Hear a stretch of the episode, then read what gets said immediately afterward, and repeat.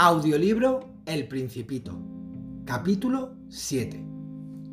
Al quinto día, y también en relación con el Cordero, me fue revelado este otro secreto en la vida del Principito. Me preguntó bruscamente y sin preámbulo, como resultado de un problema largamente meditado en silencio. Si un cordero se come los arbustos, se comerá también las flores, ¿no? Un cordero se come todo lo que encuentra. ¿Y también las flores que tienen espinas? Sí, también las flores que tienen espinas. Entonces, ¿para qué sirven las espinas? Confieso que yo no lo sabía.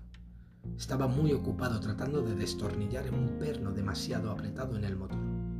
La avería comenzaba a parecerme cosa grave y la circunstancia de que se estuviera agotando mi provisión de agua me hacía temer lo peor. ¿Para qué sirven las espinas? El principito no permitía nunca que se dejara una respuesta sin pregunta, formulada por él. Irritado por la resistencia que me oponía el perno, le respondí lo primero que se me ocurrió. Las espinas no sirven para nada, son pura maldad de las flores. ¡Oh! Y después de un silencio, me dijo con una especie de rencor. No te creo. Las flores son débiles, son ingenuas, se defienden como pueden se creen terribles con sus espinas. No respondí nada. En aquel momento me estaba diciendo a mí mismo, si este perno se me resiste un poco más, lo haré saltar de un martillazo. El principito me interrumpió de nuevo con mis pensamientos. ¿Tú crees que las flores... No, no creo nada. Te he respondido cualquier cosa para que te calles. Tengo que ocuparme de cosas serias. Me miró estupefacto de cosas serias. Me miraba con mi martillo en la mano, los dedos llenos de grasa e inclinado sobre algo que le parecía muy feo. Hablas como las personas mayores. Me avergonzó un poco, pero él, implacable, añadió. Lo confundes todo, todo lo mezclas. Estaba verdaderamente irritado. Sacudía la cabeza, agitando al viento sus cabellos dorados. Conozco un planeta donde vive un señor muy colorado, que nunca ha olido una flor, ni ha mirado una estrella y que jamás ha querido a nadie. En toda su vida no ha hecho más que sumas, y todo el día se lo pasa repitiendo como tú. Yo soy un hombre serio, yo soy un hombre serio. Al parecer esto le llena de orgullo. Pero eso no es un hombre, es un hongo. ¿Un qué? Un hongo. El principito estaba pálido de cólera. Hace millones de años que las flores tienen espinas y hace también millones de años que los corderos, a pesar de las espinas, se comen las flores.